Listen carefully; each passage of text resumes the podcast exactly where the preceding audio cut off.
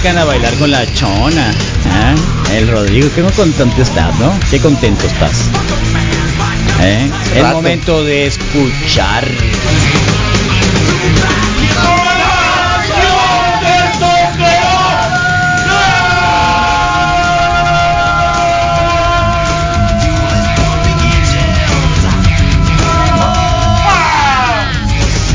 Y que viva la chona.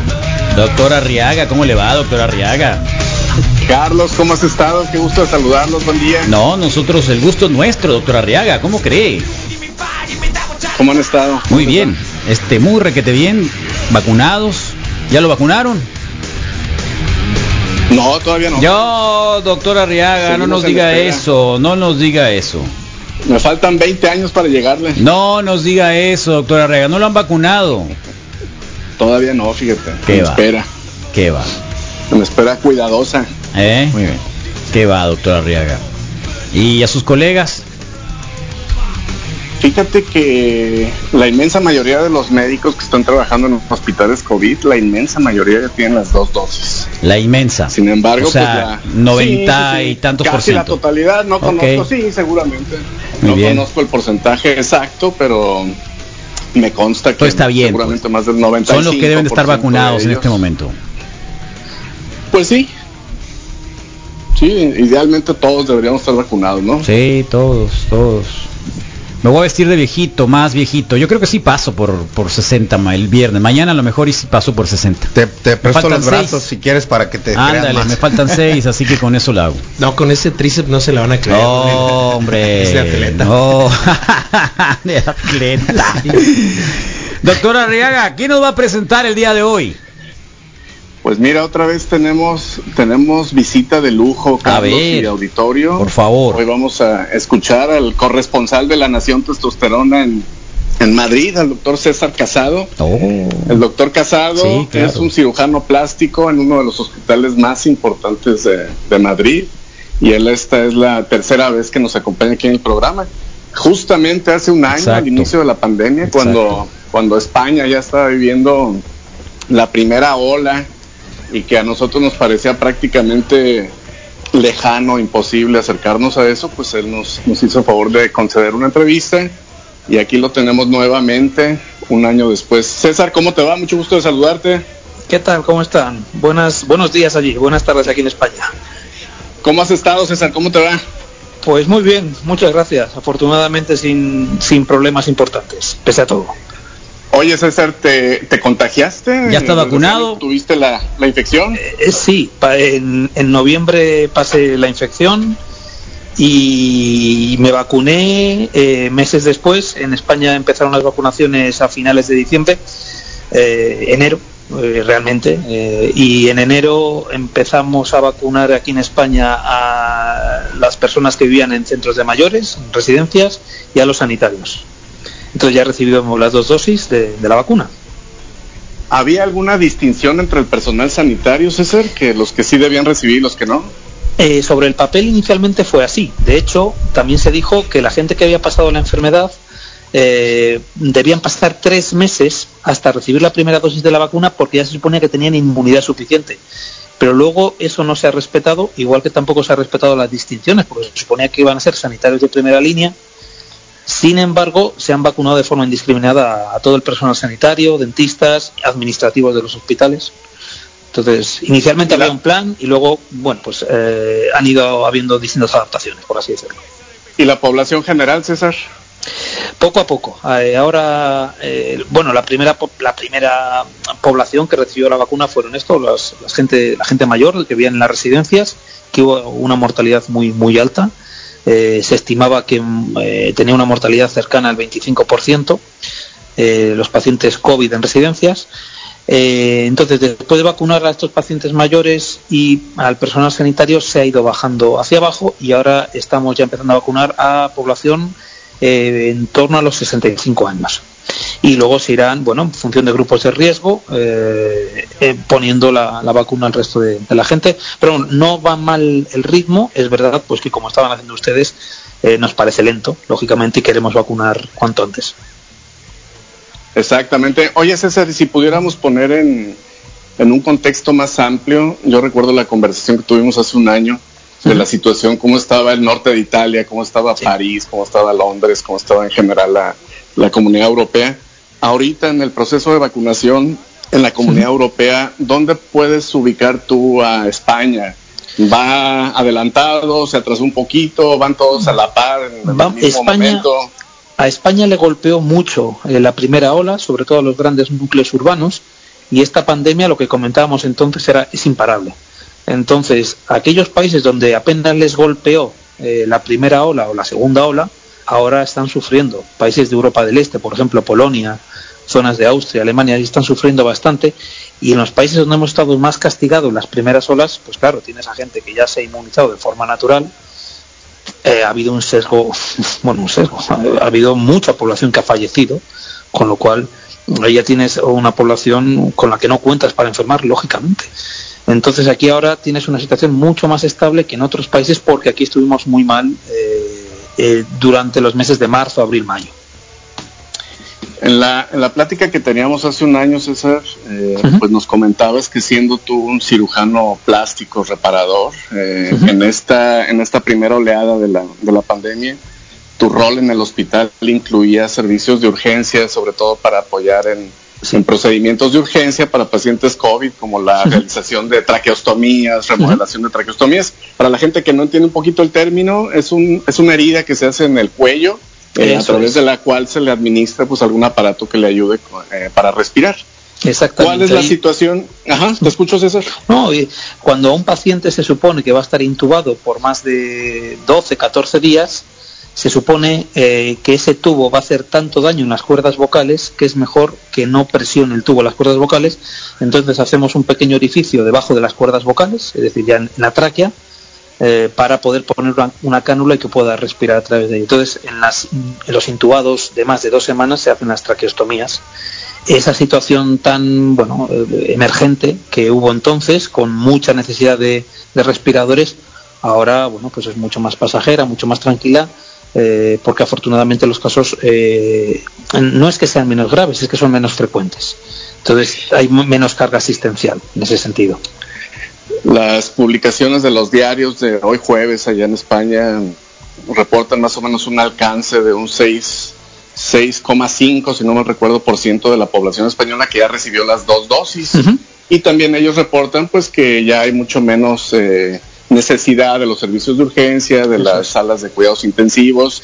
En tu hospital, particularmente en tu desempeño como cirujano, en el servicio de cirugía de tu hospital, ¿ya regresaron a la normalidad? ¿Están atendiendo pacientes de otro tipo de patologías? Sí, sí, sí. Normalidad estricta, ¿no? Porque tenemos todavía limitación de número de quirófanos al día, porque hay que tener camas de reanimación postquirúrgica libres para pacientes UBI no COVID, de tal forma que las UBIs quedan reservadas para pacientes COVID. Eh, por eso no hay tanto nivel quirúrgico, tanto volumen de cirugía, porque tenemos que reservar esas, esas camas para las eh, de las reanimaciones. Pero sí que estamos haciendo cirugías selectivas, por ejemplo, reconstrucción mamaria, eh, reconstrucción de miembro superior o cirugía cabeza y cuello, que podría hacerse en otra época del año sin problema, pero sí que se está haciendo ya, porque existen muy buenos canales limpios en los hospitales para no mezclar pacientes, no mezclar, profesionales. Muchas veces en los hospitales nos han cribado a servicios, plantas, porque ocu- ocurre de pronto un brote intrahospitalario. Entonces se aíslan rápidamente los pacientes y eh, se hace un cribado a a todo el personal que atiende a estos pacientes. Entonces, en ese contexto, ahora los hospitales están mucho mejor mm, controlados, mejor dotados también, y estamos haciendo actividad electiva. O sea, cirugía que podría posponerse se está, se está realizando. Exacto. Bueno, fíjate que aquí también en México, ya a principios de, de este año, a lo mejor finales de enero, principios de febrero, se empezaron a reactivar ya en general muchos de los servicios hospitalarios. Yo como urologo te platico que ya estamos, eh, ya reiniciamos el programa de trasplante, ya estamos recibiendo donadores, procuración, todo esto.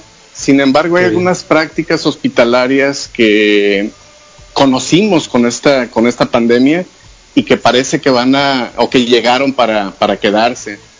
Particularmente te platico que ahorita todos los pacientes selectivos que buscan algún tipo de, de tratamiento quirúrgico, hospitalario, donde van a estar varios días en, en el hospital, pues es obligado a hacer la, por lo menos pruebas de antígenos y descartar que tengan infección activa y todo eso, y si no, pues se siguen cancelando los limpies. Eh, ¿Cómo está la situación allá en los hospitales? Me refiero eh, uso de cubrebocas, mascarilla todavía obligatoria. Este, ¿qué otras medidas crees tú que, que ya no se van a retirar? Eh, bueno, aquí estamos haciendo PCRs a todo paciente que vaya a entrar en el hospital para un procedimiento quirúrgico independientemente de lo que sea. Es decir, eh, incluso, sí, sí, incluso local. Sí, sí, sí, sí. Incluso, incluso ambulatorio. Eh, bueno, pues como van a entrar en un quirófano, van a estar en contacto con personal de riesgo, por así decirlo, personal sanitario, eh, a todo el mundo se le hace una PCR y si la PCR es positiva, pues se suspende la cirugía independientemente de lo que sea, excepto que sean cirugías de extrema urgencia que haya que realizarla. Y en eso, bueno, Juan, tú has visto también dramas y aquí en España los han habido, los ha habido muchos eh, pacientes que, bueno, pues han tenido muy malas evoluciones de sus enfermedades porque o bien no han acudido al hospital por miedo al COVID o bien se ha pospuesto su tratamiento, tratamiento oncológico muchas veces y eso ha tenido desenlaces fatales. bueno, hemos visto situaciones dramáticas de lo que va a ocurrir en los hospitales a futuro, yo creo como tú que hay cosas, hay protocolos que han llegado para quedarse. Yo recuerdo en el año 2005 o 2006 en, Taiwán, a mí me, llamaba muchísimo la atención ver a la gente con mascarillas y decía, ¿dónde van todos estos?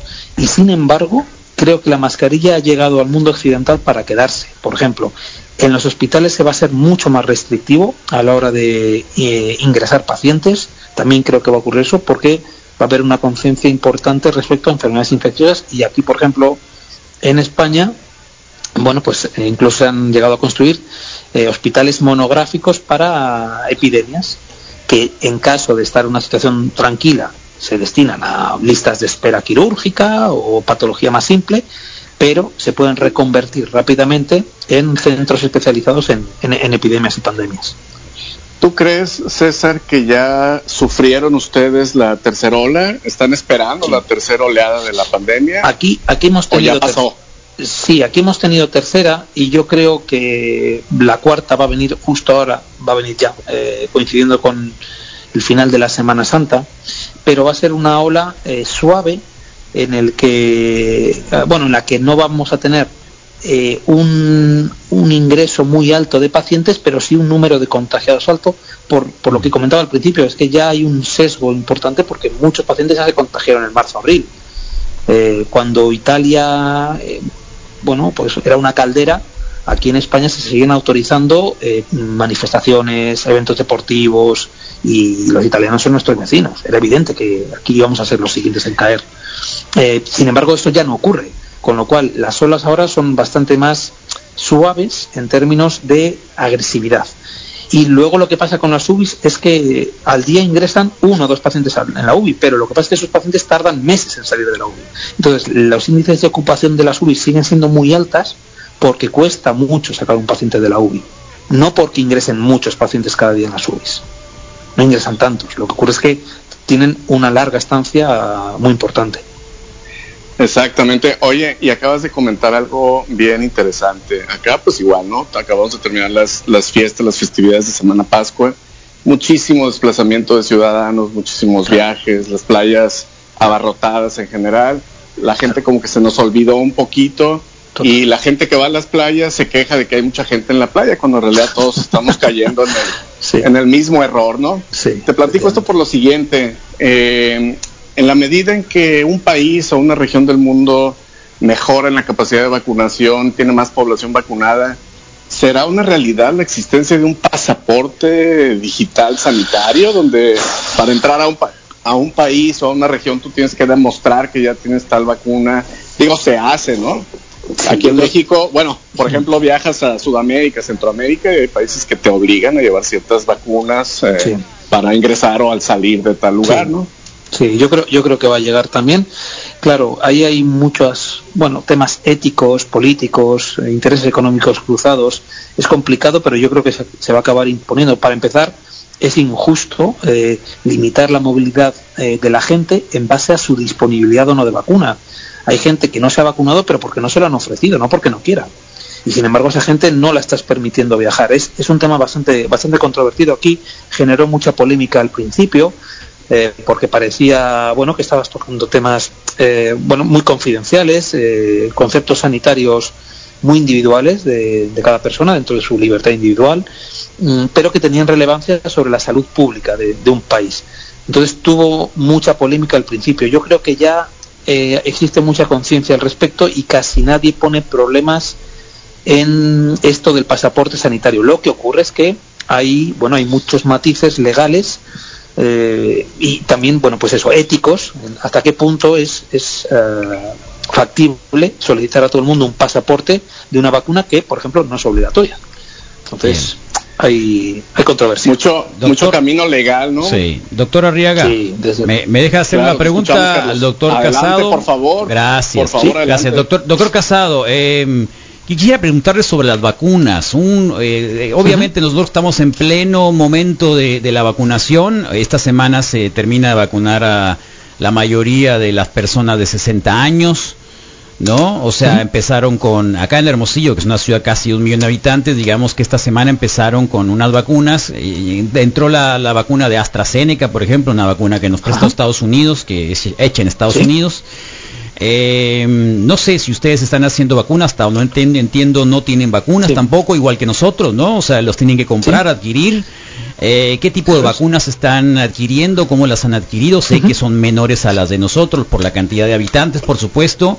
Eh, uh -huh. en, en, qué momento se están poniendo? ¿Cómo las están poniendo? O sea, ¿cómo las están vale. aplicando? Muy Porque la, la, otra es también, doctor, es que aparecieron dos, dos personas eh, o dos fotografías, una que todavía no se sabe si fue cierto o no, de una vacuna que eh, no se puso, es decir, que la, que la enfermera eh, tenía el, el, el, la, la, jeringa este, lista, sí. pero nada más pinchó y sacó, ¿no? O sea, no aplicó el, sí. líquido. Y la otra es de un, de un muchacho también que era pasante, parece que muy cerca de nosotros, que, que no tenía nada en la, en la jeringa. Entonces, digamos, yeah. han sido los dos únicos casos que han aparecido, que bueno, el que sí se sabe del muchacho, que sí en realidad no tenía la, el líquido, el, el, el, biológico, como se le dice ahora, ¿no? A la vacuna.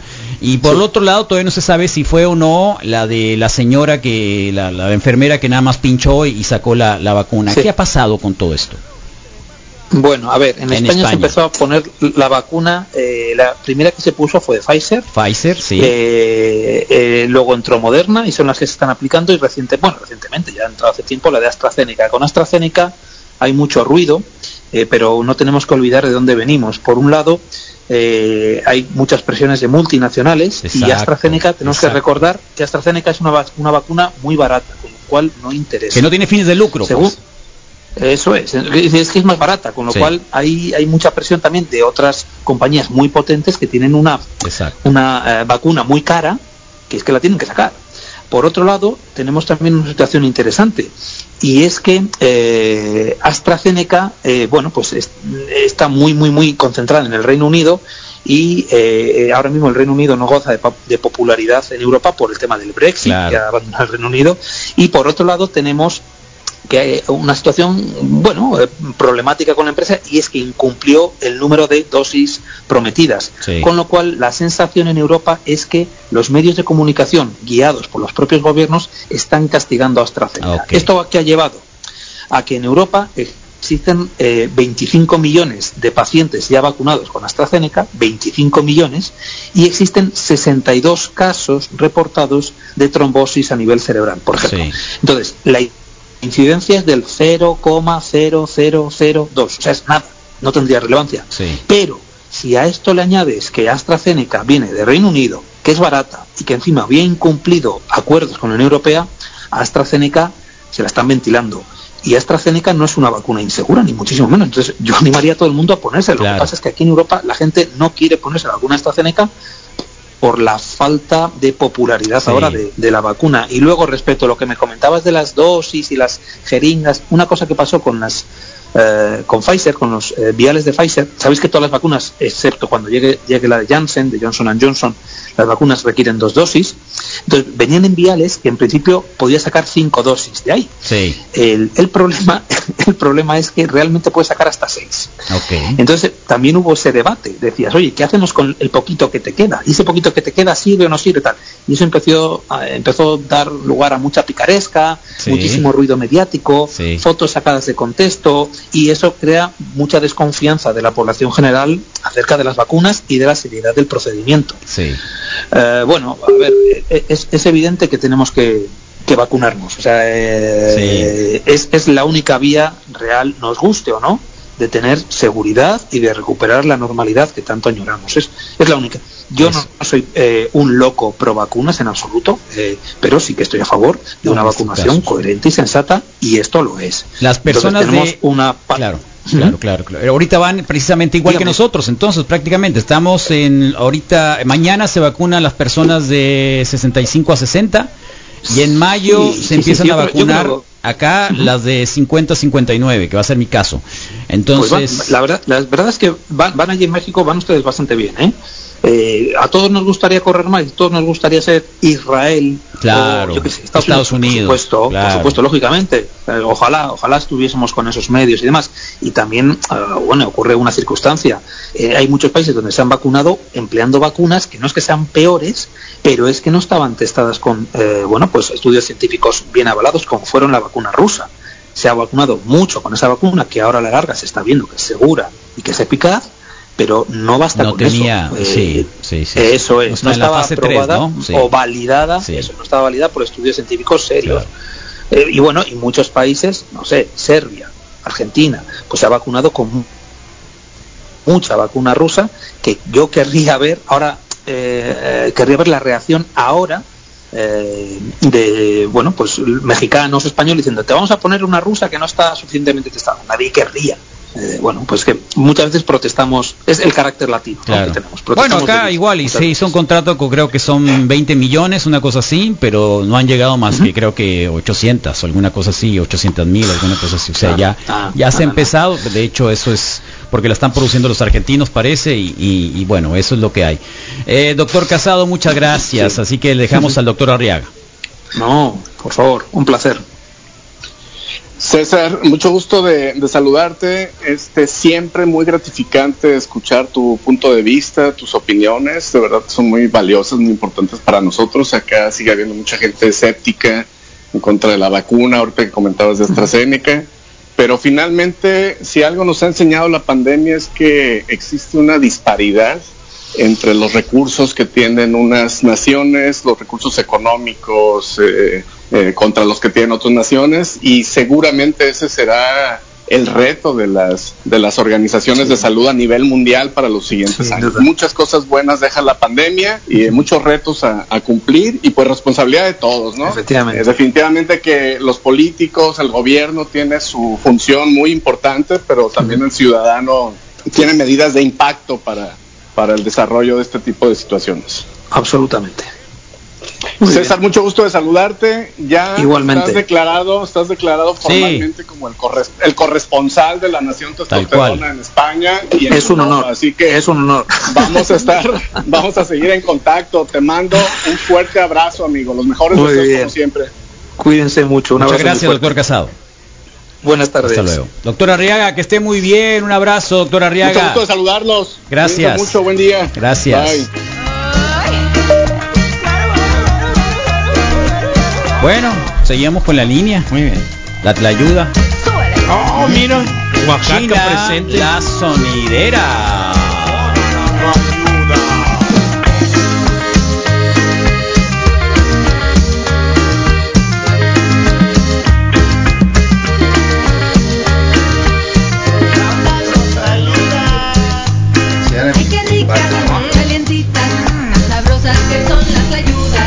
¿Qué pasó, Rodrigo?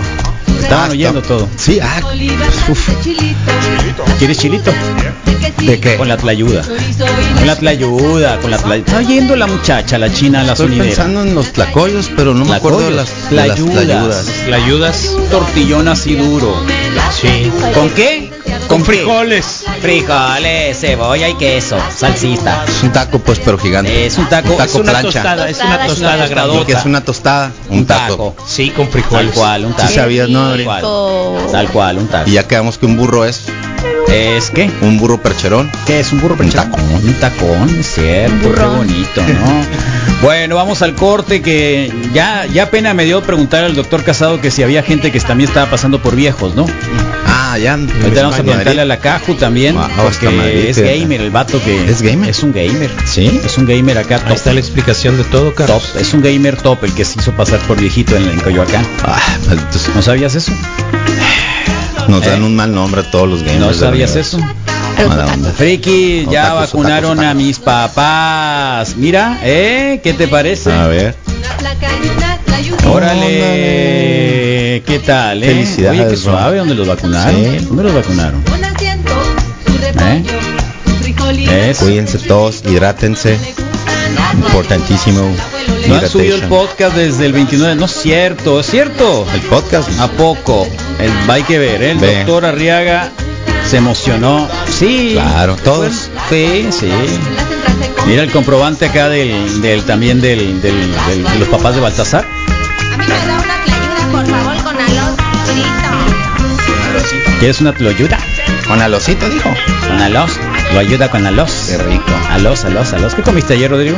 Eh, la última tanda de alitas que tenía, me compré unas eh, alitas ya, ya listas Ah, sí. y, me, y venían muchas. Y antier Alitas. me comí la mitad Ajá. y ayer me comí la otra. ¿y el, ¿y el qué pasó con el con el micro? El microondas eh, ¿Revivió? Revivió. Te dije. Y me dijo el señor, ¿sabes qué? Ese microondas una vez porque, por pedir que le pasaran una tostada.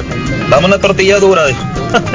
es lo mismo. Cuatro años tenía la Es la verdad, es cierto. Mira, ¿sabes cuándo entendí yo eso? Cuando en, en, en Perú sí. eh, era fanático del, del ceviche, ¿no? Claro. El ceviche peruano. Y me preguntaron, ¿y allá cómo se come en el, el ceviche? Le dije, lo ponen, lo ponemos en una tostada, que es una tortilla de, de, de- de- maíz, este, pasada por aceite. Ah, es un taco. Un taco, entonces. pues. Sí, así es. Sí, es un taco. Es un taco. Una tostada, es un taco. Tal cual, así lo entendí, sí, es un taco. Sí, Taco de pescado. y donde Todo tú le busques, aquí. le pueden llamar panucho allá ¿Eh? en Yucatán. Panucho. Y Pero es lo mismo, es pues sí. ¿Qué es un panucho? Es harina, eh, pues es Hola, Wiggy. ¡Mira! están? Mira. Pues, aquí, eh, ¿Y eso? pues trabajando, ¿no? Pero pues también ahí les, ah, les doy una escuchadita. ¿Eh? Oye, Carlos, pues la chona es la que está en todo, pues, o sea, los bailes, la pisteadera y todo, todo, pues. La besucona. Tuviste que poner a la chona. La chona. La oigo rara. Tuvimos que poner la besucona. Bueno, es que No eres la besucona tú. un- está. Ah, no, sí es. Ay, ay, ay, ay, ay, ay, ay, ay, ay, ay. Ay, ay, ay, ay, No me importa sí, nada. sí Eh, es. bienvenida. Sí es. Fíjate, no Bueno, la chona, a los tres animales, sin agra, ¿Eh? pues mejor la chona. Órale. Los tres animales. ¿Tú No me digas así.